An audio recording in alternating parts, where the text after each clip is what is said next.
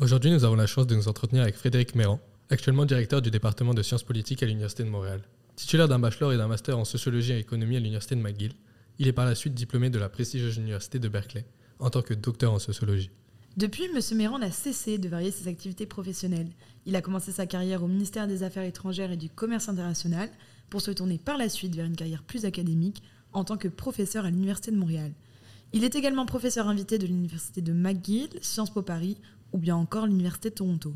Depuis 2013, il occupait le poste de directeur scientifique du CERIUM, poste qu'il n'a pas renouvelé à la suite de sa nomination en tant que nouveau directeur du département de sciences politiques à l'UDM. Frédéric Méran est également membre du Collège des nouveaux chercheurs de la Société royale du Canada. Depuis, il participe à de nombreuses activités au sein de comités tels que le CCAE, le Centre d'études sur la paix et la sécurité internationale, le Centre Jean Monnet, le Réseau d'analyse stratégique et bien entendu le CERIUM. Il se spécialise dans les relations internationales, la sécurité mondiale et l'économie politique européenne. Enfin, pour les personnes qui souhaiteraient s'intéresser à ses recherches, il a publié plusieurs ouvrages ces dernières années, dont L'analyse du risque politique, concevoir les futurs, et un sociologue à la Commission européenne. Aujourd'hui, vos animateurs sont Vivien Geoffrey et Manon Girardot. Et vous écoutez Curriculum. Euh,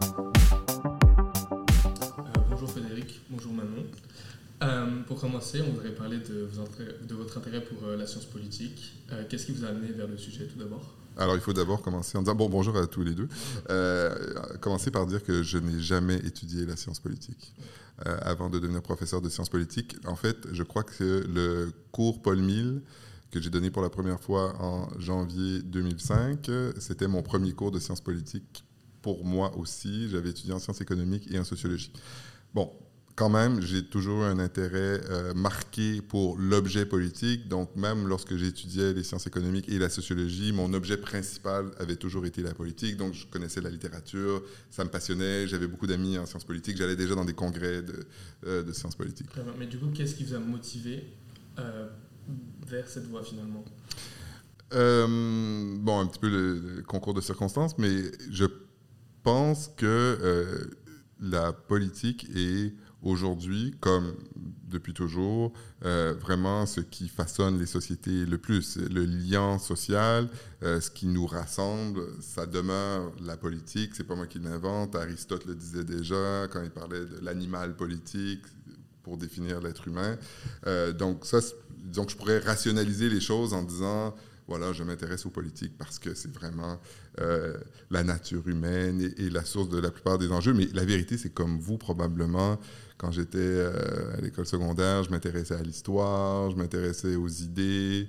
Et donc, euh, de fil en aiguille, ça nous amène vers euh, souvent la science politique. Et du coup, après avoir suivi des études à McGill, vous vous êtes dirigé vers un doctorat à l'université de Berkeley. Mm-hmm. Mm-hmm. Pourquoi avoir choisi Berkeley et pourquoi avoir fait un master en sociologie? Alors, la Californie, ça c'était surtout pour me dépayser parce que, a priori, j'avais plutôt envie d'aller vivre à Paris. Euh, et euh, d'étudier euh, dans le quartier latin. un peu, j'avais certains clichés à, cet égard, mais ce sont mes professeurs qui m'avaient dit à Paris, peut-être que tu vas te faire plaisir, mais ce serait mieux pour ta formation que tu ailles aux États-Unis, parce qu'il faut savoir que au niveau doctoral, et c'est pas du tout une façon de vraiment mépriser les programmes doctoraux européens, mais en Europe, on entre directement dans la rédaction de la thèse. Donc, on est tout de suite un chercheur un peu seul, alors que l'idée aux États-Unis, depuis très longtemps, c'est qu'il y a une formation doctorale, donc on est davantage encadré. Donc, c'est la raison pour laquelle mes profs m'encourageaient plutôt à aller aux États-Unis. Et euh, je ne sais pas dans quelle mesure vous connaissez un peu le, le, mythe Berkeley, mais Berkeley, c'est une grande université mm-hmm. publique. Oui, mais surtout, elle a la particularité d'être vraiment public, en tout cas, elle l'était vraiment à l'époque. Aujourd'hui, c'est un peu moins vrai, mais en même temps, qui vise l'excellence. Et donc, ça, ça me plaisait euh, comme modèle aussi. Et puis, la Californie, il fait beau, il fait soleil. ça a d'autres avantages. Est-ce qu'il y a quelqu'un, qui, un professeur qui vous a inspiré euh, ou qui vous a poussé vers les sciences politiques ou vraiment c'est vous, vous-même euh? Oui, parce que mon directeur de thèse, qui s'appelait Neil Flickstein, était euh, lui-même un sociologue, mais qui travaillait beaucoup sur les questions politiques aussi. Et donc, sur mon jury thèse, il y avait aussi des politologues. Et donc, il y avait déjà euh, un intérêt marqué pour, pour, pour la science politique. Mais à l'époque, on l'appréhendait davantage à partir de ce que nous, on appelait la sociologie économique et historique, c'est-à-dire comprendre, par exemple, les relations entre le marché et l'État. Mhm. Et donc, c'était une perspective un peu sociologique. Euh, élément plus personnel, j'ai rencontré mon épouse euh, en Californie au doctorat et elle-même était en sciences politiques.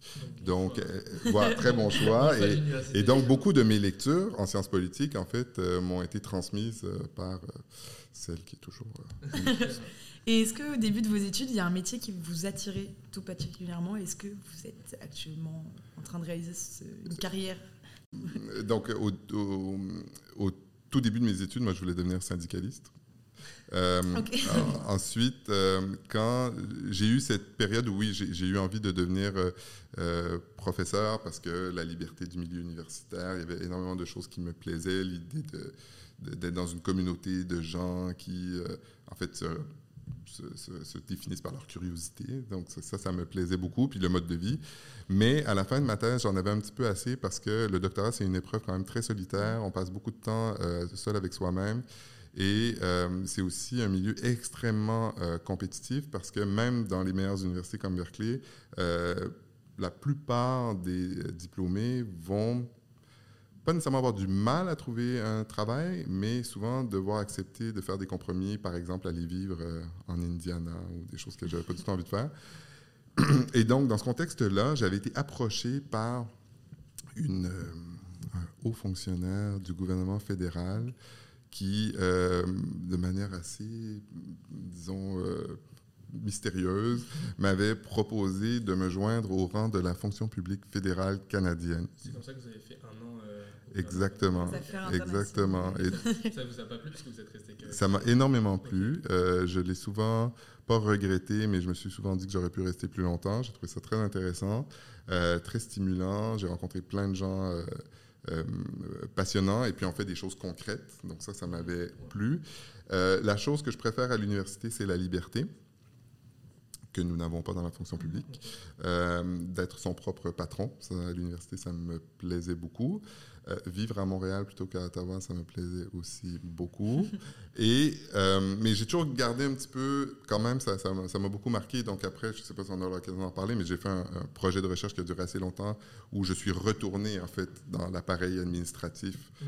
euh, pour voir comment ça fonctionnait parce que j'ai gardé... idéalement, je pense que j'aurais aimé faire les deux toute ma vie. Et du coup, pourquoi avoir choisi l'Université de Montréal? Est-ce que c'est parce qu'il y avait un poste qui se libérait? Et pourquoi pas McGill, vous qui avez fait du coup vos études? Alors, il n'y a pas ah. de lien entre les universités où on étudie et là où, on enseigne. En fait, s'il y a un lien, il est plutôt négatif. C'est mm. généralement, c'est pas mal vu, mais euh, il n'y a pas du tout d'attente à ce qu'on euh, devienne professeur dans l'université où on a fait ses études. Après, euh, c'est un marché très particulier, le marché universitaire, parce que d'abord, il est plutôt mondialisé et puis ensuite, il y a très, très peu de postes. C'est pas comme être plombier ou comptable ou des métiers qui existent un petit peu partout et il y a des ouvertures en permanence. Donc, effectivement, euh, les concours de circonstances sont importants. Et là, il y avait un poste à l'Université de Montréal dans mon domaine qui a ouvert. J'y étais pour rien. Donc ça, c'est la coïncidence. Ce qui n'est pas tout à fait une coïncidence, c'est que Montréal a toujours été euh, la ville de mon cœur. Donc le fait que ce soit à Montréal, évidemment, ça jouait un rôle important. Très bien. Et hum, ça prend du temps de devenir professeur? Parce que d'abord, vous n'étiez pas, pas professeur titulaire. Ah oui, ok. Quelles sont les étapes euh, de la profession? Bon, D'abord, c'est compliqué de devenir professeur. Actuellement, on est dans un processus de recrutement au département de sciences politiques de l'Université de Montréal. C'est euh, très compliqué parce que les candidats donc, déposent leur dossier de publication, de réalisation. Euh, c'est examiné par un comité de pairs. les entretiens durent une journée au complet. Et quand on est recruté, on commence plusieurs mois plus tard. Donc déjà, le recrutement est compliqué. Mais ensuite, la carrière est organisée d'une manière qui euh, peut différer d'un pays à l'autre, mais globalement, euh, elle est en trois étapes. La première étape, c'est ce qu'on appelle au Québec le rang de professeur adjoint, mais qui aux États-Unis, on dit professeur assistant. Ça dure six ans. Et pendant ces six années, qui sont souvent parmi les plus productives de notre vie, euh, on n'a pas la permanence. C'est long quand même c'est long, c'est dans la trentaine, mais c'est un moment assez exaltant parce que c'est là où on, essaie de, se faire connaître et de s'imposer par ses recherches dans la, dans la discipline. Au terme de ces six ans, il y a le processus qu'on appelle en français de l'agrégation, qu'aux États-Unis on appellerait la tenure, où, euh, et là c'est probablement le moment le plus euh, stressant pour beaucoup de gens, parce que, que, un comité va se pencher sur euh, vos réalisations, va solliciter l'avis de chercheurs étrangers qui vont valider ou non le rayonnement de vos recherches. Et là, il y a deux options. Soit on vous donne la permanence à vie, soit vous êtes congédié. C'est très big deal. C'est vraiment une épreuve, c'est un rite de passage aussi très important. Si on le franchit, et la plupart des gens le franchissent, on devient professeur agrégé. Et là, il ne reste plus qu'une dernière étape, euh, qui est moins stressante que la précédente, qui est celle de devenir professeur titulaire. Professeur titulaire, ça veut dire que euh, vos pairs, donc les gens avec qui vous travaillez, mais sur la base, encore une fois, de témoignages qui viennent de l'extérieur, euh, considèrent que vous avez fait une contribution vraiment excellente à, votre champ de recherche et donc vous êtes en mesure de...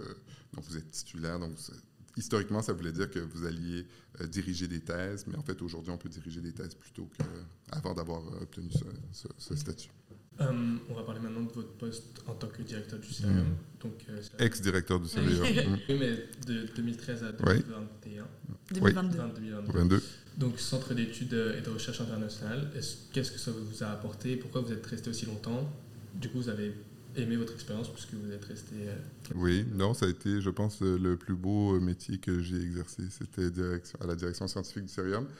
Euh, alors, il faut savoir un petit peu c'est quoi l'histoire du Cérium. Ça a été créé en 2005 à l'Université de Montréal, à une époque où beaucoup d'universités cherchaient à, développer les, études internationales qui n'étaient pas très, très présentes. C'est difficile à imaginer aujourd'hui, mais par exemple, la science politique était relativement peu tourné sur les enjeux internationaux jusqu'au début du 21e siècle. Les programmes d'études, même chose. Et donc, l'idée, c'était de développer davantage ce champ d'expertise. Le Cerium a été créé, a bien fonctionné. Euh, le directeur, qui s'appelait Jean-François Lisée, est parti pour faire de la politique, en fait. Il est devenu ministre. Et à ce moment-là, il y a un poste qui s'ouvrait. Et euh, la plupart des gens s'attendaient à ce que ce soit quelqu'un de plus âgé, qui, euh, de plus je ne devrais pas dire avec davantage d'expérience, qui prennent la direction. Mais moi, je me suis dit, j'ai des idées sur la façon dont ça devrait fonctionner, sur des choses qu'on pourrait améliorer. Et donc, je vais poser ma candidature. Ça ne va pas marcher, mais comme ça, au moins, j'aurai l'occasion de partager ces idées. Et puis, euh, finalement, peut-être qu'il n'y avait pas d'autres candidats, je ne sais pas, mais donc, ils m'ont pris. Et euh, j'ai trouvé ça fascinant et passionnant parce que l'idée du Cérium, c'est d'animer la vie intellectuelle et scientifique sur les enjeux internationaux, d'abord sur le campus, mais aussi de manière plus large dans la société. C'est extraordinaire. Ça a participé à un certain rayonnement euh, de la science politique de l'Université de Montréal. Euh. Ben, L'idée, c'est ça. Donc, par exemple, en faisant venir les meilleurs chercheurs internationaux, moi, je garde des souvenirs vraiment euh, impérissable de beaucoup de gens qui sont venus à l'Université de Montréal, par exemple, pour donner des conférences, pour interagir avec les étudiants. Euh, certains qui sont aussi des personnages controversés. Hein. Par exemple, si vous suivez la guerre en, Ukraine en ce moment, un, des, chercheurs les plus controversés s'appelle euh, John Mearsheimer. Bon, on, l'avait reçu au Cérium, il avait eu beaucoup d'interactions avec les étudiants. Donc, c'est l'occasion de dire l'Université de Montréal fait partie de euh, ce réseau dans lequel euh, les étudiants et les étudiantes, mais aussi les, jeunes chercheurs peuvent rencontrer et interagir avec ceux et celles qui comptent, euh, que ce soit des chercheurs ou parfois souvent par exemple des politiciens mm-hmm. ou des acteurs ou des activistes ou des choses comme ça. Et du coup, pourquoi avoir décidé, est-ce que c'est un choix de votre part de quitter le poste Ah, c'était la fin de mon mandat, il y avait deux mandats et puis... Donc le mandat, il dure c'est 4 ou 5 ans selon les années. Et puis, non, c'est pas, je, ne crois pas en tout cas être parti dans l'opprobre. Euh, ni, ni, ni, ni, fâché, là, non, non, c'est la, la, fin et du vous êtes toujours membre du Cérium Je suis toujours chercheur du Cérium et je collabore étroitement avec Laurence Deschamps-Laporte, qui est la meilleure directrice que l'on pourrait imaginer. Et du coup, maintenant, vous êtes président euh, de sciences politiques à l'Université Directeur, oui, aussi. Comment ça se passe euh? ben, C'est très différent fait, on imagine mal. Les gens connaissent pas le département. Hein. ça. En fait, on, se demande, vous, vous, deviez faire tellement de choses, il y a tellement de prérogatives dans le poste que. Ben, alors, première chose, c'est vrai que les gens connaissent mal, euh, et particulièrement les étudiantes et les étudiants de premier cycle, je pense, ne euh, savent pas trop ce que c'est un département. Mais en fait, c'est l'unité de base d'une université. C'est un peu l'équivalent, on pourrait dire, d'une province à l'intérieur de la Fédération canadienne. Donc, c'est vraiment là où tout est organisé au sein de l'université, que ce soit les programmes, les carrières des professeurs, euh, tout ce qui relève euh, des ressources humaines, de l'organisation de la recherche. Donc, euh, vraiment, le département, c'est l'unité de base. Et je ne vais pas aller trop dans les détails, mais peu de gens savent aussi que l'université, c'est un peu une espèce de fantasme anarcho-syndicaliste qui est basé sur une forme de démocratie de base, dans le sens où la plupart des décisions sont prises sur la base du principe de collégialité. Et ça, c'est comme ça depuis le Moyen Âge. Donc, c'est les professeurs et les chargés de cours et des associations étudiantes qui collectivement prennent la plupart des décisions relatives à la gestion de l'université. Et l'unité de base vraiment fondamentale, c'est ce qu'on appelle l'assemblée départementale. Donc, c'est l'assemblée du département dans une discipline. Donc, ça veut dire gérer ça. Euh, donc, concrètement, ce que ça veut dire par rapport au Cérium, c'est qu'il y a moins d'activités de nature animation scientifique, il y a moins de liberté, il y a moins de possibilités de lancer des projets euh, parce qu'on a envie de le faire euh, avec des partenaires. Par contre, il y a beaucoup de décisions qui ont un impact direct. Donc, si par exemple votre programme en études internationales a des pas, des, difficultés, ou s'il y a des cours à modifier, ou s'il y a des euh, enseignements qui posent problème. Euh, c'est le département qui doit s'en occuper. Euh, toute la question aussi de l'attraction des étudiants, mais aussi de la diplomation, des débouchés professionnels, de s'assurer que les étudiantes et les étudiants obtiennent une formation qui corresponde à leurs attentes. C'est le département. Je vais vous donner un exemple. C'est la raison pour laquelle. C'était ma question. Est-ce que, par exemple, la refonte du département de de sciences, enfin, du baccalauréat de sciences politiques en fait partie?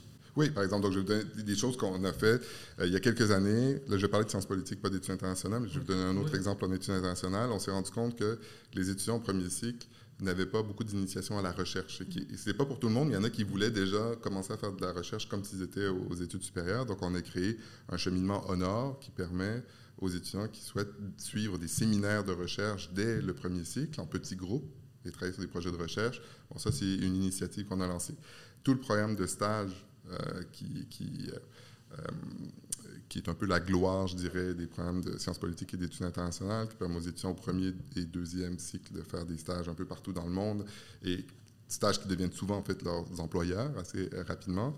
Donc tout ça aussi, c'est des réformes qui ont été menées au sein du département de sciences politiques pour améliorer euh, les programmes. Tout ce qui relève de la mobilité sortante, là, on est vraiment euh, en études internationales, donc euh, permettre d'aller faire un échange à, l'étranger, le faire valider, que ça fasse partie du cursus. La bourse de mobilité aussi. Bourse de mobilité, bon, ça, c'est de l'argent qui vient de l'extérieur, mais les simulations, les simulations des Nations Unies, mm. les autres formes d'engagement communautaire. Donc là, par exemple, on crée un nouveau parcours qui s'appelle Récit pour recherche, engagement communautaire et international qui vise justement à encourager les étudiantes et les étudiants au premier cycle euh, de faire des expériences du type euh, engagement communautaire ou stage à l'international ou initiation à la recherche, ce qui est ensuite validé dans leur, dans leur formation. Donc ça, c'est le genre de choses, de, discussions qu'on a d'abord au département de sciences politiques quand on voit qu'il y a une demande ou qu'il y a des choses qu'on pourrait améliorer.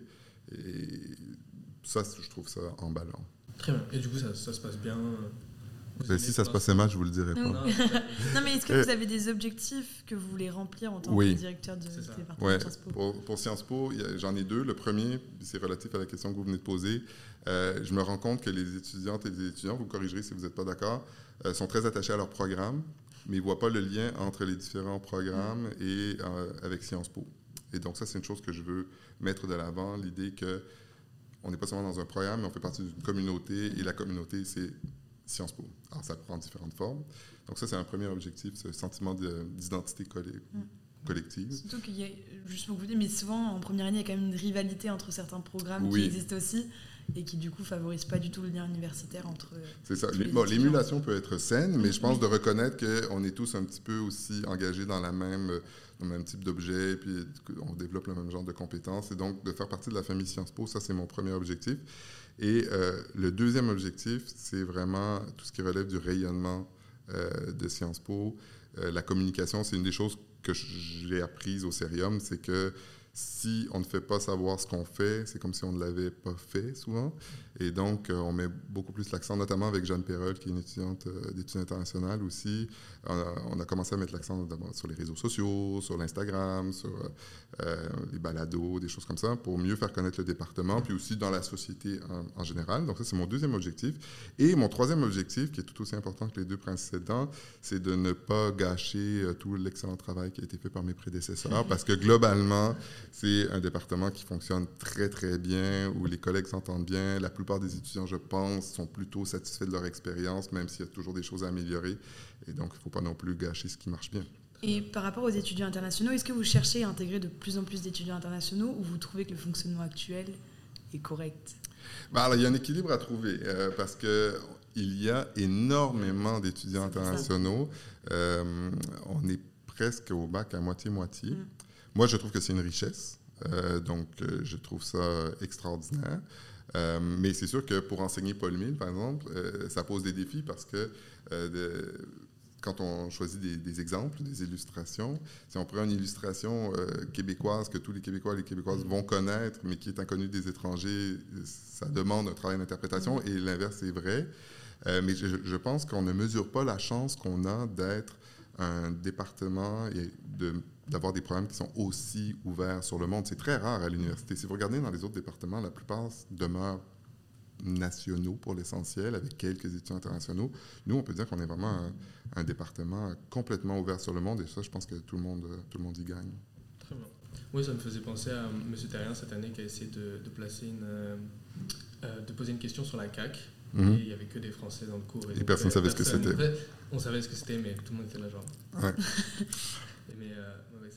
Mais ça, il faut voir, je, vous interromps, mais si vous passez dans les couloirs du département de sciences politiques, vous avez tous les tableaux des diplômés. Vous avez déjà vu ces photos-là. bon, regardez les photos des années 90.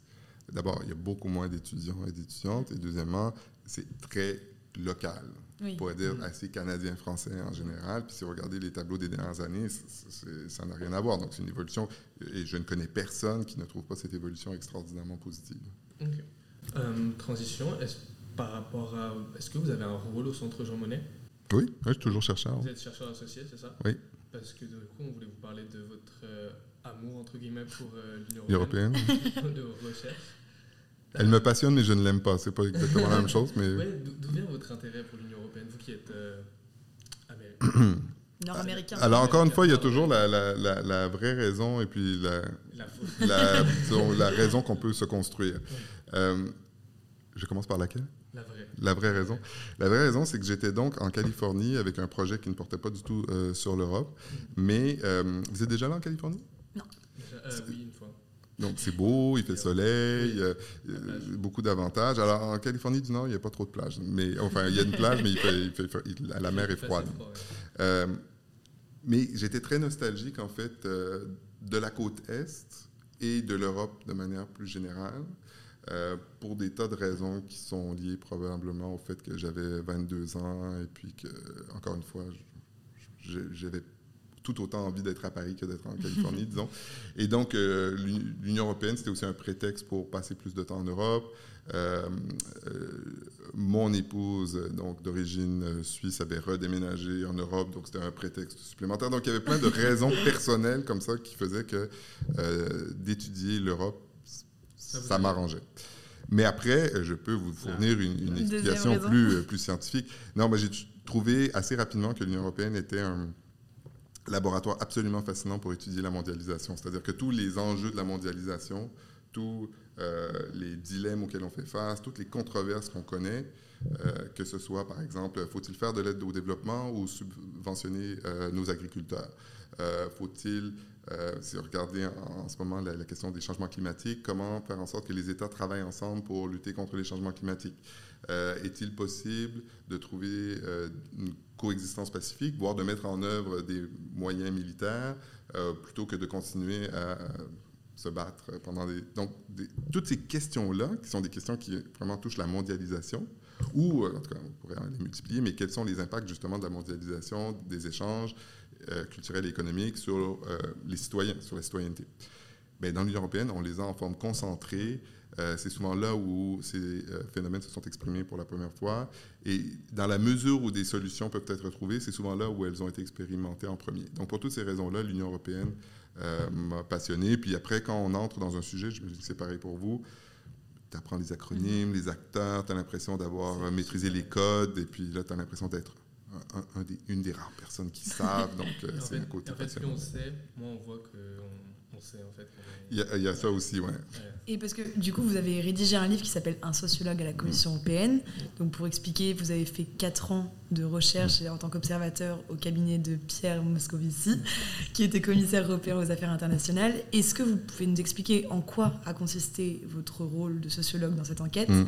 Et est-ce que du coup c'est un peu la consécration de votre intérêt pour l'Union européenne dans vos travaux de recherche? Euh, Oui, je dirais que c'est la consécration à plusieurs égards. Ça a été une expérience absolument exceptionnelle, autant sur le plan euh, professionnel, diriger le Cerium, c'était juste du plaisir. Euh, mener ce travail ethnographique donc au sein d'une institution, c'était pour moi un aboutissement auquel je n'aurais même pas pu en fait espérer. Pourquoi? Euh, parce que c'est très, très rare comme chercheur qu'on a accès à la machine de l'intérieur, à la boîte noire. Euh, lorsqu'on a cet accès, comme moi quand j'avais travaillé dans l'administration fédérale, c'est parce qu'on est employé. Mm-hmm. Donc on est on n'a pas le droit d'en parler après, et puis on voit certaines choses, pas d'autres, parce qu'on passe son temps à travailler, tout ça.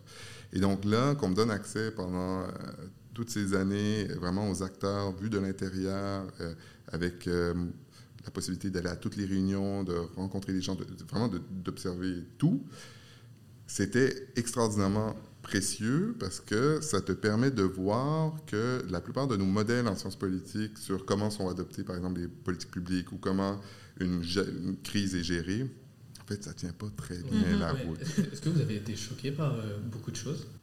Ben, le côté, euh, oui, ben, choqué, non. Euh, j'ai été étonné euh, du fait que, un, oui, il y a beaucoup plus d'improvisation qu'on le pense, beaucoup plus de bricolage.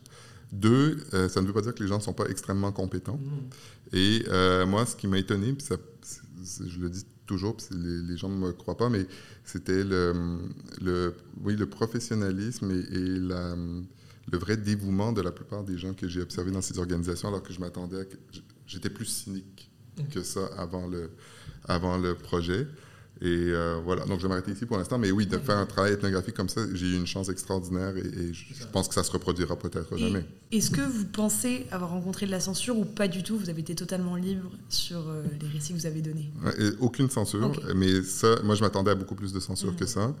Euh, est-ce que je me suis. Oui. Après, vous avez fait relire votre livre aux différentes personnes qui ont été citées. Oui, mais elles ne m'ont pas censuré sur le fond. C'est ça qui est extraordinaire. C'est que, et là, encore une fois, c'est de la chance, je crois. Plus un travail préparatoire quand même. J'ai essayé de faire les choses correctement, mais euh, je pense que dans un autre cabinet que celui que j'ai étudié, ou avec une expérience ethnographique un peu différente que celle que nous avons vécue, les, euh, les sujets donc, qui parlent dans mon livre, dont je trahis beaucoup de secrets, mais je les trahis ces secrets avec leur consentement, euh, aurait pu vouloir euh, supprimer euh, de nombreux passages. Alors, il y a quand même des choses qui ont sauté, mais comme je le dis dans mon livre, ce sont souvent des jurons ou des commentaires peu amènes à l'endroit d'autres collègues. Donc des choses que moi j'aurais aimé garder parce que ça ajoutait de la couleur à l'histoire, mais qui n'étaient pas essentielles pour le, propos du livre. Mais est-ce que, parce que du coup vous avez fait cette enquête pendant 4 ans, j'imagine que vous n'étiez pas présente tous les jours mmh. au bureau, est-ce que vous sentiez que quand vous étiez là, la présence et les propos pouvaient être différents ouais. Parce que du coup, on peut se dire aussi qu'il savait que quand vous étiez là, euh, il y a certaines choses qu'il ne devait pas se dire. Ben, ça, c'est le fameux effet Hawthorne mm-hmm. en, ethnographie. Et euh, je n'ai pas un dispositif de recherche qui me permet de vérifier si ça a été le cas ou pas. Par contre, j'ai beaucoup d'indices qui me montrent que oui, un petit peu, de moins en moins avec le temps et euh, j'ai passé suffisamment de temps et croisé suffisamment d'informations pour en arriver à la conclusion que je ne suis pas passé à côté de quelque chose. Mm-hmm. On m'a pas, ça n'a pas été un, miroir qu'on m'a présenté. Euh, mais c'est vrai qu'il y avait des petites choses où, par exemple, je me rendais bien compte qu'il y a des choses qu'on aurait dites si je n'avais pas été dans la salle. ça, c'est sûr. Mais, mais c'est pas, tout ce travail, à la fin, n'est pas une illusion comme je crois souvent ce genre de travail peut se révéler être, surtout si on y passe un petit peu moins de temps, bien évidemment, il y a davantage de mise en scène. Et j'avais une question par rapport à votre vision nord-américaine. Est-ce que vous, avec du recul, vous voyez des points positifs et, négatifs au fait que vous soyez non américain et que vous ayez vu ça avec une certaine euh, non mm. pardon, vous ayez vu ça avec une certaine euh, distance? Euh, ben, dans l'Union européenne, j'ai toujours trouvé très utile de ne pas être européen. Dans l'étude de l'Union européenne, que j'ai pas, j'ai pas une opinion forte sur si c'est bien, c'est pas bien. Pour moi, c'est vraiment un objet d'étude. Mm-hmm. Euh, je ne suis pas impliqué euh, idéologiquement ou politiquement. Mais là, dans ce projet-là, oui, en particulier, ben, je raconte dans le livre aussi, je pense que le fait d'être québécois était très utile parce que j'étais dans une organisation euh, bon, la Commission européenne travaille essentiellement en anglais, mais le cabinet travaillait essentiellement en français. Et donc, il fallait parler français pour comprendre les interactions. Mais en même temps, si j'avais été français, ça aurait signifié que j'avais aussi un parcours euh, qui m'aurait amené à croiser certaines personnes que j'observais ou avoir des liens euh, qui auraient pu, je crois, susciter du soupçon. Mm-hmm. Du coup, là, aucun biais. Ben, aucun. jamais aucun biais, au contraire. Mais euh, disons que ça, atténuait euh, le biais et surtout, je crois, ça atténuait le soupçon qui, qui aurait pu légitimement exister. On aurait pu se demander est-ce que c'est quelqu'un qui est là pour euh, nuire au Parti socialiste ou des choses comme ça? Et du coup, pourquoi avoir choisi ce cabinet? Est-ce qu'il y avait une raison personnelle C'est vraiment le hasard. J'ai lancé des bouteilles à la mer et, ça a fonctionné. Pour finir sur l'Union européenne, est-ce qu'il se passe pas mal de choses en ce moment mhm. euh, Les élections italiennes, l'Istrust euh, qui démissionne. Qu'est-ce qui vous intéresse le plus? Dans l'Union européenne? En, ce moment, euh, Beaucoup de choses. Par où commencer?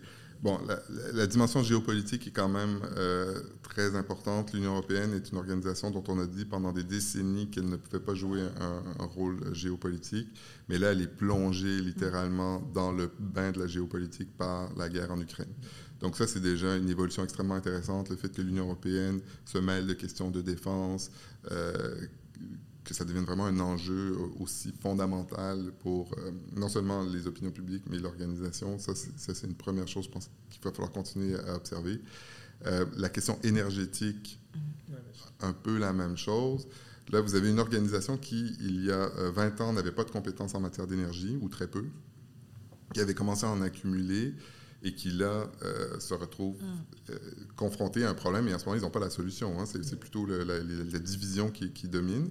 Donc, on n'est pas dans la même configuration que pendant la, crise de COVID. Tout le monde a été surpris que l'Union européenne réussisse là où, encore une fois, elle n'avait pas de compétences, mm. à travailler ensemble. Avec le plan de relance. Avec le plan de relance, exactement. Mais sur l'énergie, c'est pas ce qu'on voit encore. les, Allemands, les Français qui sont assez divisés. En fait, tous les pays ont des opinions complètement différentes sur le sujet. Donc ça, je pense que c'est important, d'autant plus que, comme la sécurité, ça a un impact mm. sur euh, euh, les citoyens, les citoyennes. Ce qui m'amène au troisième euh, sujet que je trouve passionnant parce qu'il lit les deux premiers. Quel va être l'impact de tout ça sur l'opinion publique? Et est-ce que, parce qu'aujourd'hui il y a quand même une énorme montée des extrêmes droites, que ce soit en mm. Suède, en Italie, est-ce que pour vous ça fragilise l'Union européenne au point de pouvoir connaître vraiment des grosses difficultés dans les prochaines années? Ben, alors, il y a deux questions séparées. Donc, l'extrême droite, en mhm. général, euh, ce qu'on observe, moi, je suis plutôt, je ne sais pas du tout pour légitimer l'extrême droite, mais moi, depuis plusieurs années, ce que je prétends, c'est que l'extrême droite en Europe, elle est en train de se normaliser mhm. énormément. Si on prend Giorgio Meloni, Giorgia Meloni en Italie, elle est d'extrême droite, mais son discours n'est pas anti-européen. Qu'est-ce que ça veut dire? Ça, ça, pose plein de problèmes, et ça veut dire que son projet n'est pas de démembrer l'Union européenne. Euh, ça, c'est nouveau par rapport à il y a 15 ans.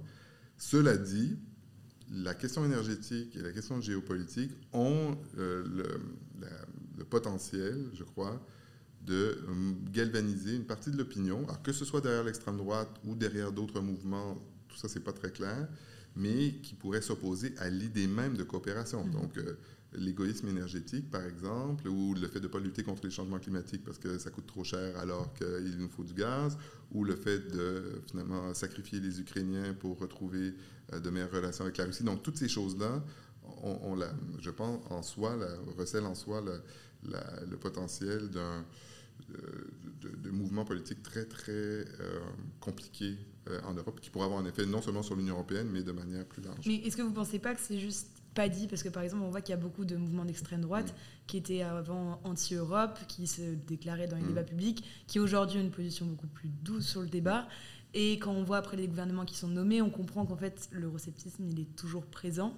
Et c'est pas une vision pour faire un peu oublier justement du coup cet eurosceptisme. Mais ben, c'est une stratégie. Ça c'est sûr que c'est tous la stratégie de Mélanie, euh, comme celle de Marine Le Pen mm. en France, comme celle de beaucoup d'autres en fait dirigeants euh, de droite radicale en Europe, ça a été de dire, euh, ils ont fait le diagnostic que ce qui les empêchait d'accéder au pouvoir, c'était leur position anti-européenne. Et donc, euh, ils ont décidé d'atténuer cette dimension-là. Il y a deux possibilités, à mon avis. Il y en a une, c'est que c'est complètement hypocrite et dès qu'ils ont l'occasion, ils vont revenir à leur position anti-européenne. Il y en a une autre, c'est que je pense qu'on doit être ouvert à la possibilité qu'ils ne soient pas hostiles à l'Union européenne, mais hostile à la vision que peut-être vous, Marion, et moi avons de l'Union européenne, c'est-à-dire une organisation euh, progressiste, euh, axée sur la mhm. coopération entre les peuples, ouverte sur le monde. En fait, beaucoup d'intellectuels de ces mouvements-là défendent depuis longtemps l'idée d'une Union européenne euh, qui hérisse des frontières, qui est basée sur davantage l'origine culturelle et religieuse que sur la citoyenneté ouverte. Donc, c'est alter Europe. Mhm. De la même manière qu'à l'extrême gauche, il y a eu depuis longtemps ce discours en France porté par Jean-Luc Mélenchon qui est de dire nous ne sommes pas contre l'Europe, mais nous sommes pour une autre Europe. D'une certaine manière, à, droite, c'est ce qu'on observe maintenant. On aurait mal vu euh, Giorgia Meloni euh, attaquer l'Europe, sachant que l'Italie est le pays le plus aidé euh, euh, financièrement avec, avec tout ce qui se passe avec le Covid. Ah, c'est vrai qu'elle peut-être qu'elle le fait parce qu'elle est très dépendante sur le plan budgétaire, mais je crois pas seulement. si on regarde en Hongrie, Viktor Orban, il est aussi très dépendant euh, budgétairement de l'Union européenne. Et lui, ça l'empêche pas de se lâcher. Euh, du coup, après, on va passer sur le sujet de la francophonie. En juillet 2021, vous avez publié dans Le Monde une tribune intitulée Québécois et Européens doivent soutenir le français à l'université. On voulait savoir votre vision sur la francophonie dans les mm. établissements universitaires et aussi pour relier, du coup, il y a une loi qui s'appelle le loi 96 qui a été votée mm par le gouvernement du Québec, si je dis pas de mm. bêtises. Euh, est-ce que vous voyez ici une volonté du coup du gouvernement de revaloriser l'éducation euh, française au Québec? Alors, donc moi, la première chose à dire, c'est que c'est euh, moi sur la, question de la langue française et de toutes les autres langues mm-hmm. d'ailleurs, moi j'ai un rapport très décomplexé à l'anglais je ne suis bon, j'ai fait toutes mes études universitaires en anglais, donc je serais mal placé pour euh, porter des jugements. Euh, et je pense qu'il est absolument incontournable dans le monde d'aujourd'hui euh, d'être en fait presque parfaitement bilingue parce que c'est la langue effectivement qui nous permet de communiquer à l'échelle de la planète.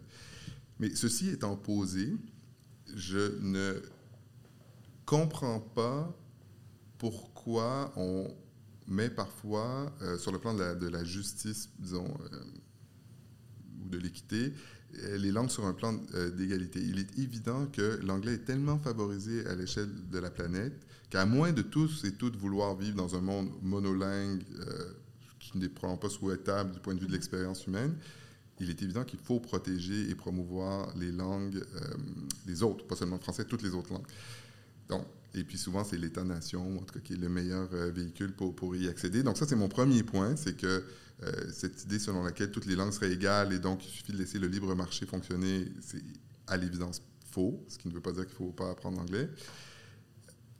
Donc, ça exige des mécanismes de protection. Je ne vais pas me prononcer sur la loi 96 que je ne connais pas assez. je mais, euh, mais de manière générale, je suis plutôt sympathique à l'idée que la protection de la langue française ou de toute autre langue minoritaire, ça passe par des moyens qui parfois sont contraignants. Euh, toutes les institutions sont comme ça. On ne paierait pas nos impôts sur une base volontaire. Euh, donc, euh, ça, c'est la première chose. Après, dans le monde universitaire en particulier, la situation est un petit peu différente. le texte que nous avons écrit avec Jean-Frédéric Légaré-Tremblay dans Le Monde réagissait plutôt à un amusement légèrement irrité. Euh, contre l'anglais comme phénomène de mode. En fait, c'est plutôt ça qui nous énerve, c'est lorsqu'il s'agit de substituer, par exemple, euh, des formations euh, en anglais à des formations en français, alors que tous les étudiants et toutes les étudiantes dans la salle sont francophones. Quel est l'objectif donc de, l'anglais là? C'est pas tellement de répondre à une demande, plutôt un phénomène de mode. C'est pour montrer, alors dans le cas français, c'est particulièrement frappant, c'est pour montrer sa modernité, pour montrer qu'on est différent, pour se singulariser. C'est aussi un mécanisme, évidemment, euh, de distinction sociale, pour montrer qu'on est meilleur que les autres institutions qui sont toujours vautrées dans la langue nationale. Est-ce que, du coup, euh, un sociologue à la Commission européenne est sorti d'abord en français? C'était un peu pour contrer ça Non, ça c'est un hasard de calendrier. en fait, les deux livres, euh, je les ai écrits les deux exactement en parallèle en anglais et en français, mais après, les maisons d'édition ont leur propre calendrier. Mais donc, ça, c'était la réaction. Puis, je, bon, vous l'avez vécu ici à l'Université de Montréal, vous avez fait plein de lectures en anglais. Mm-hmm. Donc, je, présume que votre anglais n'est pas euh, mauvais. On peut très bien. Puis, il n'y a pas de difficulté. Vous allez faire des échanges dans votre vie. Vous allez. Euh, moi, je, souhaite que nos étudiantes et nos étudiants soient, soient très très bons en anglais, mais je ne pense pas qu'on ait besoin de rebaptiser. Euh, comme on le fait en France, au lieu de Université de Montréal, de l'appeler Montréal University. C'est juste en fait, c'est juste ridicule. C'est un peu à ça qu'on réagissait. Mais surtout que, du coup, pour un point de vue plus personnel, en France, souvent, quand on nous parle des universités de Montréal, on nous parle de McGill, de mm. Concordia, qui sont des universités anglophones, et on nous parle très peu du DM. Enfin, moi, je sais que j'en avais mm. jamais entendu parler dans mon cursus scolaire, parce que ce sont des universités anglophones qui sont dites plus prestigieuses. Et du coup, c'est vrai comment pousser les élèves francophones à venir à Montréal, et notamment les Français, les Européens, pour étudier que ce soit à UDM, à mm. l'UCAM, à l'ETS. Mais ça, c'est un très bon exemple. Donc, le, mais le tropisme qui consiste à dire que si c'est en anglais, c'est meilleur. par où commencer? Donc, euh, si on prend les universités montréalaises, McGill est la plus ancienne. Mm-hmm. Euh, et la plus sélective. Donc, je comprends qu'elle jouisse d'une réputation, elle est connue depuis très longtemps, donc elle jouisse d'une réputation euh, plus grande que les autres universités. Après, si on regarde les programmes précisément, le département de sciences politiques de l'Université de Montréal a euh, le même, euh, la même productivité scientifique et la même qualité de programme que l'Université McGill. Ça, j'en suis absolument convaincu. Euh, les étudiants sont à peu près le même niveau. Concordia, c'est pas du tout pour dire du mal de Concordia, mais Concordia n'est pas à l'échelle canadienne une université qui jouit d'une grande réputation. Mm-hmm. Elle a beaucoup fondé sa stratégie sur le fait que c'était une université de langue anglaise. Et donc, les gens font le lien en disant anglais, ça doit être bien en fait, la boucle est bouclée. C'est la raison pour laquelle tout le monde se met à l'anglais, c'est parce que c'est comme si c'était une façon de s'élever socialement en disant c'est en anglais, donc c'est bien, alors que souvent, c'est absolument pas le cas, ça ne reflète rien. Donc, moi, c'est contre ça, je pense que des, personnes qui sont euh, confiantes, bien préparées, ne devraient pas trop se préoccuper de ces questions-là. Euh, faire elle-même. Est-ce que, aussi euh, vous, aimeriez que, vous aimeriez qu'il y ait un meilleur euh, rayonnement des chercheurs euh, français au niveau international? J'ai des exemples. Par exemple, Bruno Latour a été publié beaucoup au niveau international, mais c'est un des seuls. Alors, et, j'ajouterais que Bruno Latour, son premier livre qui a fait le tour du monde, il l'avait écrit directement en anglais. la vie en laboratoire, c'est un ouvrage qu'il a écrit alors qu'il était en Californie. Je, le cas, je, je trouve très intéressant que vous citiez Bruno Latour. Il y a plusieurs moyens euh, d'être connu euh, à l'international. Euh, Bruno Latour est un cas où c'est un sociologue, donc français, anthropologue, qui s'est fait connaître aux États-Unis avant de se faire connaître en France, par exemple. Et après, qui a connu de plus en plus de rayonnement également euh, en, France. Et c'est quelqu'un dont j'admire énormément le parcours, notamment parce que lui, il a toujours tenu euh, les, deux, les deux parties de son identité en même temps. Il était très impliqué dans les débats intellectuels français, très impliqué dans les institutions françaises, mais en même temps a toujours continué à cultiver ses réseaux euh, à l'échelle mondiale. Ça, c'est un cas.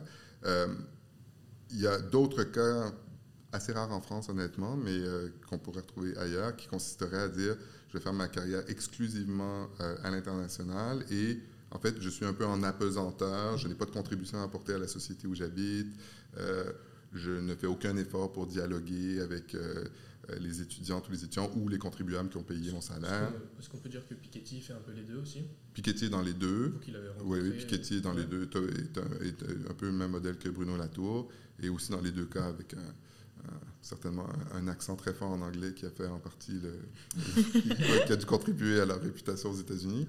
Euh, mais après, là où je, ne suis pas favorable, juste pour que ça soit très clair, l'idée selon laquelle la France aurait quelque chose, ou la francophonie aurait quelque Mm. chose de supérieur à dire au monde, ça c'est, ça, c'est ridicule.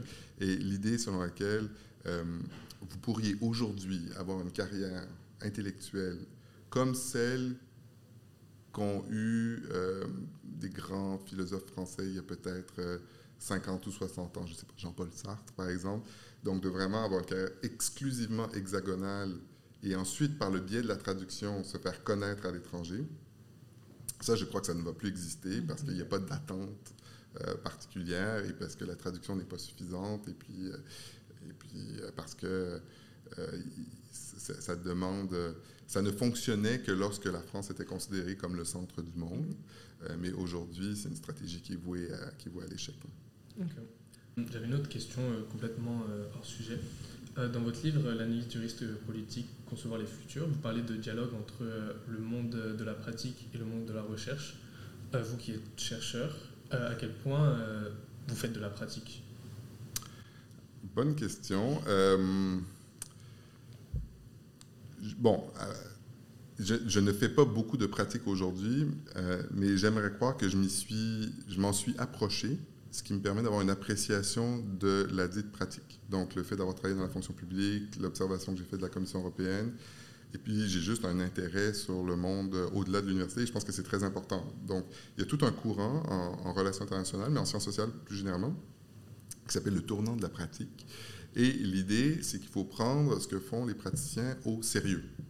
C'est-à-dire qu'il ne faut euh, pas développer des théories sur le monde complètement abstraites, à partir un peu comme d'un modèle de, laboratoire ou d'une euh, réflexion, euh, disons, strictement littéraire ou érudite, mais il faut vraiment regarder concrètement ce que les gens font et prendre au sérieux ce qu'ils font.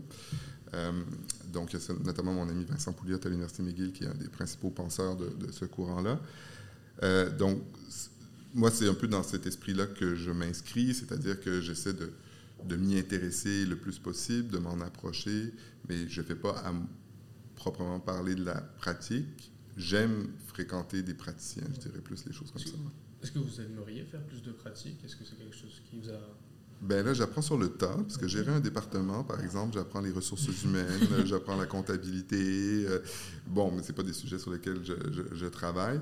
Euh, Est-ce que j'aimerais faire de la pratique en sciences politiques, vous voulez dire? Ah oui. Ou en sociologie. si Ou en sociologie Je ne serais pas fermé à, je serais pas fermé à l'idée, non? Et parce que, du coup, pour revenir sur euh, la pratique, vous avez écrit euh, dans la presse il y a un mois un article qui était intitulé Nous sommes entrés dans une ère très politique et vous parlez du rôle des politologues. Est-ce que pour vous, aujourd'hui, c'est important de revaloriser le rôle et le poids des politologues? Votre question est rhétorique. Oui, Oui. mais. Euh, mais euh, oui, vous êtes bien documenté. Oui, non, mais moi, ça, c'est un, un- un sujet, euh, un certain chagrin, en fait.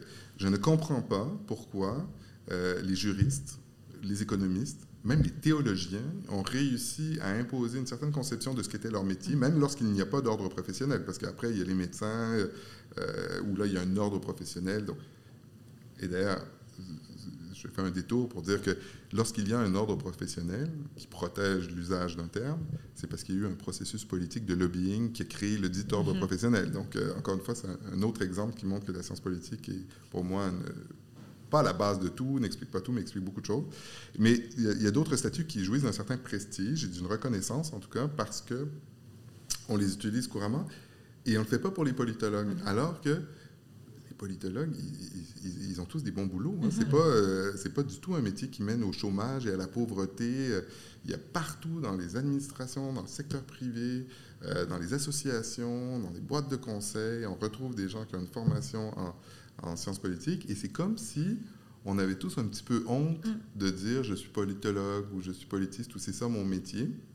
C'est peut-être pas très grave, mais euh, moi, ce que j'aimerais, c'est qu'au moins, on, on développe un sentiment de fierté un peu plus grand euh, quant à la formation qu'on a tous et toutes euh, obtenue, ce qui ne veut pas dire se sentir meilleur que les Mhm. autres, c'est pas ça, mais, mais voilà, donc je pense que c'est- un peu, un peu l'esprit du texte euh, dans la presse. Ayant dit cela, ça veut dire aussi qu'on doit s'assurer que la formation euh, est, est- est- est rigoureuse euh, et adaptée au monde dans lequel on vit. Parce qu'une des forces, par exemple, de la science économique, moi j'ai fait mon bac en sciences économiques, c'est que les formations sont très structurées. Euh, et puis, c'est comme ça depuis longtemps.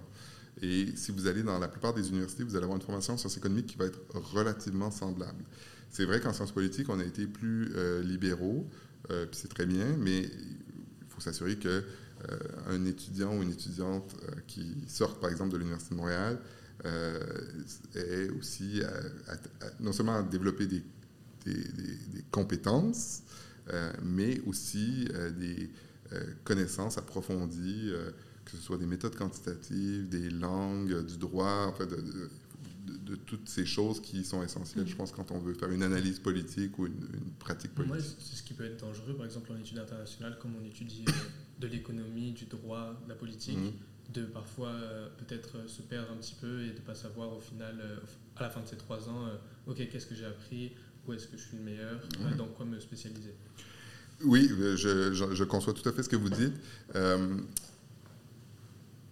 Alors, primeur, c'est une des raisons pour lesquelles on travaille très sérieusement en ce moment sur la création d'un cheminement honneur en études internationales aussi pour ceux et celles qui souhaiteraient définir plus précisément euh, ce qu'elles vont faire. Mais euh, ceci à part, pour moi, au premier cycle, c'est pas grave. Regardez, bon, il y a un nouveau premier ministre euh, au Royaume-Uni, oui. Sunak, qui a fait la même formation que sa prédécesseur, Liz Truss, qui avait elle-même fait la même formation que son prédécesseur, Boris Johnson. Ils ont tous fait le baccalauréat de Oxford en PPS. ils sont très très différents. Hmm? Et ils sont tous très très différents. Oui, ils sont très très différents, mais ce que, ce que je veux dire, en PPE, pardon, euh, Politics, Philosophy and Economics, qui ressemble énormément à études internationales. Donc, c'est mhm. aussi un programme de 3-4 ans avec plusieurs disciplines. L'idée, c'est de toucher un peu à tout, de s'ouvrir le monde, d'apprendre à réfléchir, d'avoir une pensée quand même assez souple. Euh, et en études internationales, au premier cycle, c'était ça l'esprit mhm. aussi. Je pense qu'on peut euh, se, perfectionner davantage au cycle supérieur. Après, est-ce que c'est pour tout le monde? Peut-être pas. C'est pour ça que c'est bien de. Il y a des gens qui vont vouloir faire juste sciences politiques ou qui vont vouloir se concentrer sur les cours d'économie et de politique. Mais je pense que pour. Euh, pour beaucoup de gens, peut-être pour vous, vous allez me dire si ce n'est pas le cas, mais d'avoir une formation qui est encore assez large au, premier cycle et qui vous ouvre sur le monde, ce n'est pas, pas nécessairement un obstacle plus tard. Ah non, personnellement, euh, je ne sais pas si on parle pour nous deux, mais j'ai adoré avoir justement, surtout dans la première année, avoir ce choix euh, droit, euh, économie, politique, sachant que je ne voulais pas forcément me fermer euh, à certaines choses. Sachant que, par exemple, l'économie, c'est quelque chose que j'aime beaucoup. Donc, non, je pense que c'est quelque chose. Mais après, le seul truc, c'est que je sais que par exemple, c'est comme Sciences Po en France, on dit que c'est une formation assez généraliste pour les bons élèves qui ne savent pas dans quoi ils veulent se mm. spécialiser. Et moi, même si je suis très heureux d'être en études internationales et de pouvoir tester plein de matières, justement, ça me pose aussi des doutes sur ce que je veux faire après. Mm. Parce que du coup, moi, il y a deux matières qui vraiment, qui vraiment attirent mon intérêt. Et du coup, je trouve que de encore plus les étudier, ça pose aussi la question de qu'est-ce que je veux faire après et euh, comment trouver une formation en deuxième cycle qui soit vraiment ouverte à. Bon, ben on, retourne le micro. Qu'est-ce que vous voulez faire dans la vie ben Justement, c'est la vraie question. Non, mais vous avez dit il y a au moins deux matières qui vous intéressent. Non, mais en fait, par exemple, je sais qu'aujourd'hui, quand avec les matières que j'ai découvertes en études internationales, je veux spécialiser dans la politique internationale. Et une autre chose que j'ai découvert en parallèle en faisant certains cours, que je voulais vraiment spécialiser dans tout ce qui était enquête, journalisme. Mhm. Et je trouve ça certes, je pourrais faire une formation de journalisme poussée en, politique internationale, mais en même temps, je me dis, ah oui, tout ce qui est diplomatie, diplomatie ça m'intéresse énormément. Et je trouve ça, du coup, compliqué de me dire au deuxième cycle, qu'est-ce que je choisis comme formation après, après tu es aussi en deuxième année. Totalement, mais du coup... Mais moi, j'ai fait une prédiction. Vous allez pouvoir faire plusieurs métiers dans votre vie. Oui, totalement. Et euh, vous n'êtes pas la seule. Mm. ça sera de plus en plus la norme, c'est que les gens vont faire différentes choses. Donc, la question, c'est pas tellement de se surspécialiser nécessairement à 19 ans. Mm-hmm. Euh, si vous avez une formation déjà assez générale, le nombre de métiers qui exigent d'avoir une connaissance... Euh, je vais revenir en arrière deux secondes sur euh, mon projet dans la Commission européenne. Donc, ce que j'observais, c'était un cabinet. À l'intérieur d'un cabinet, donc c'est vraiment le lieu décisionnel informel par excellence. C'est-à-dire que officiellement, les décisions sont prises par le collège des commissaires mm-hmm. ou le conseil des ministres dans un gouvernement. Euh, formellement, tout est préparé par des fonctionnaires, donc qui sont des spécialistes de la question. Mais le cabinet, c'est le lieu où les arbitrages sont faits. Qui sont ces gens? Des gens qui ont des formations type études internationales, Sciences Po, PPI, euh, qui sont donc capables de penser en termes analytiques, mais de penser à l'aspect communication de ce qu'ils font, parce que c'est euh, incontournable, qui sont suffisamment euh, formés pour être capables de comprendre ce que les techniciens leur ont présenté, mais sans le reproduire eux-mêmes non plus, et qui ont du jugement. Donc, bref, mm-hmm. c'est exactement ce genre de, de- de- de formation généraliste, à mon avis, qui est la plus appropriée. Et que vont-ils faire après? Mais il y en a qui étaient journalistes, qui vont peut-être redevenir journalistes. Il y en a qui étaient fonctionnaires, qui vont peut-être redevenir fonctionnaires. Il y en a qui étaient diplomates, qui vont peut-être redevenir diplomates. Donc, il y a, il y a ces- cette circulation-là, Mm. elle va être tout à fait possible pour vous si vous C'est le sûr. souhaitez. Mais c'est c'est surtout assez actuel que maintenant les gens euh, changent beaucoup de postes. euh, et c'est ça, il y a beaucoup de choses. Oui, Ah non, ça, ça. je pense que votre génération, c'est plus ouais. J'ai l'impression aussi qu'aujourd'hui, en tant que jeune, quand on parle avec nos amis à nationale, il y a beaucoup moins cette volonté de faire une carrière politique. C'est Ce qu'il y avait vraiment avant, où c'était il faut que je- enfin, j'acquière un certain rôle politique pour après devenir, euh, que ça soit député, enfin travailler en tant que ministre. Et aujourd'hui, j'ai l'impression que ça se fait beaucoup moins, en tout cas. C'est un poste qui est moins valorisé, on va dire. Oui, ben, je donne un autre exemple. euh, la diplomatie. Donc, il y a toujours les étudiants, les étudiants de première année qui veulent devenir diplomates. Mais en fait, les gens qui font le service, le concours euh, du service extérieur ou le concours diplomatique, ça peut porter un nom différent, différent selon les pays. Aujourd'hui, au ministère des Affaires étrangères, c'est une poignée de gens. Ça, c'est- le modèle d'autrefois, euh, où effectivement, tu passais le concours à 23 ans, puis tu faisais ta carrière au Mhm. ministère toute ta vie. Aujourd'hui, dans tous les appareils diplomatiques, y compris en France, euh, pas en Russie, mais bon, la Russie, c'est. Euh, c'est vraiment, sur- les profils sont tous très atypiques. Donc, les gens ont pu commencer dans- au ministère de l'Agriculture, ensuite aller travailler pour un groupe de représentation euh, des agriculteurs euh, à l'échelle internationale. Ensuite, sont passés par le cabinet d'un ministre et ensuite sont nommés sur un poste au sein du ministère ou dans une ambassade à l'étranger, où ils vont passer quelques années avant de travailler euh, pour une boîte euh, de euh, technologie dans la ville parce qu'ils veulent rester là, parce qu'ils ont peut-être fondé une famille. Donc, il y a vraiment des trajectoires professionnelles qui sont très, très variées. Et euh, moi, je dis toujours, par exemple, pour la diplomatie, le meilleur moyen de devenir diplomate aujourd'hui, c'est justement de ne pas faire le concours diplomatique.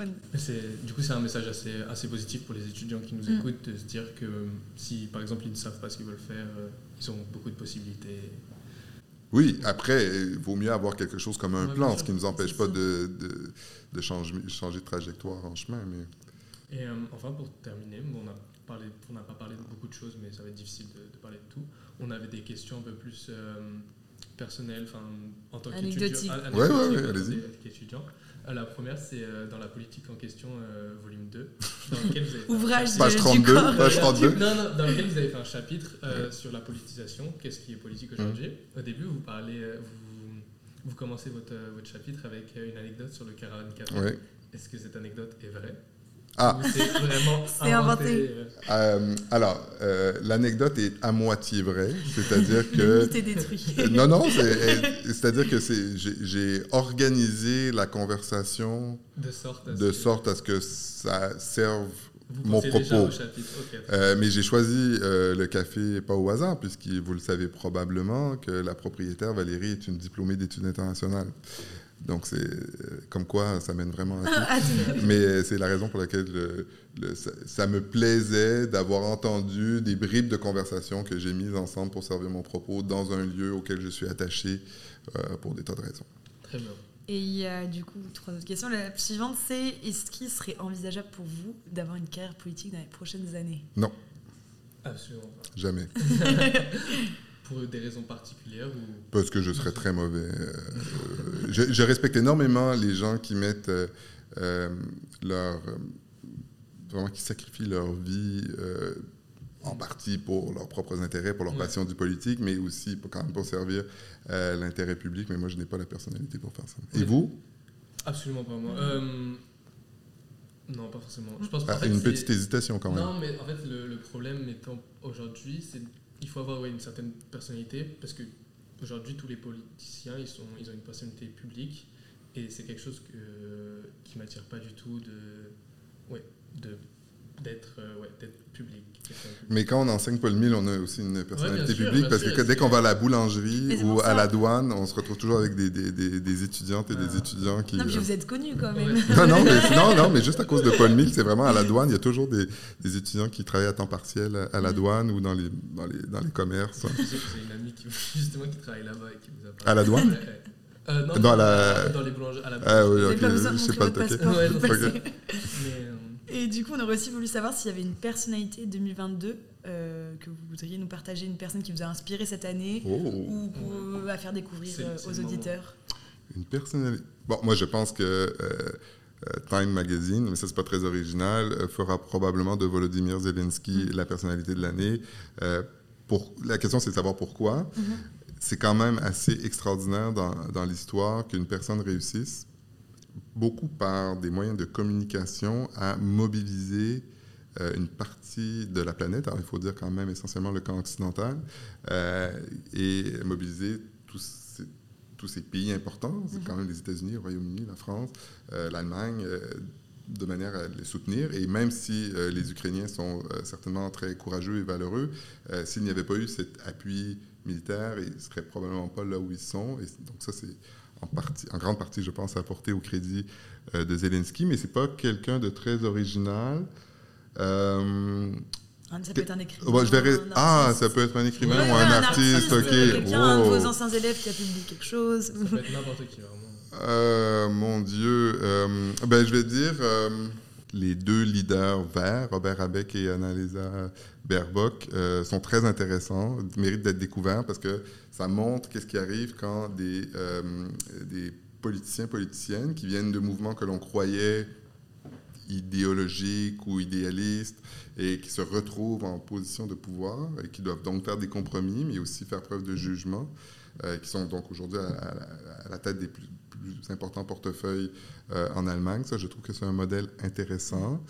Euh, sinon, euh, alors, ok, je- ça peut paraître un peu démagogique, là, mais Catherine Fournier, vous voyez ce que c'est? Diplômée euh, de sciences politiques euh, et qui a été élue, euh, ben, c'était à l'automne dernier, mais mairesse de Longueuil, D'accord. Donc la troisième ville de la région montréalaise, euh, ou encore euh, euh, Alia Hassan Cournol, qui est aussi diplômée de sciences politiques, qui a été élue conseillère municipale et qui est au conseil exécutif de la ville de Montréal. Il y en a d'autres, évidemment, mais j'ai énormément d'admiration pour cette jeune génération, dont beaucoup sont issus de nos programmes, mais pas seulement, et qui a justement le courage de se faire élire au niveau municipal, où il y a vraiment des choses à faire. Oui, je pense que ce sont des personnalités à découvrir. Très bien, merci beaucoup. Et pour finir l'interview, est-ce que vous aviez un mot ou un conseil pour euh, les étudiants en sciences politiques, en études internationales qui, qui nous écoutent? Ben, de faire exactement ce que vous, vous faites au Caillou. Euh, moi, honnêtement, je n'ai pas un souvenir très précis de mes cours lorsque j'étais au baccalauréat. Euh, parfois, certaines lectures m'ont marqué, mais ce dont je me souviens, c'est certainement les, groupes dont j'ai fait partie, les amis que je me suis fait. Et, c'est un peu banal, mais je, pense que vraiment la meilleure chose à faire pour euh, réussir ses, études et sa vie, c'est de s'impliquer euh, dans des comités, dans des associations, dans des initiatives, peu importe lesquelles. Et puis c'est ce dont vous risquez de vous souvenir toute votre vie. Ben, merci beaucoup. On vous remercie. Ben, c'est moi qui vous remercie de l'invitation, puis je vous souhaite une bonne fin de semestre et Merci. longue vie au, au, Ok. au balado. Nous remercions Frédéric Méran d'être venu sur Curriculum. Nous vous remercions d'avoir écouté le podcast en entier et on vous dit à bientôt pour un nouvel épisode De de Curriculum. Curriculum.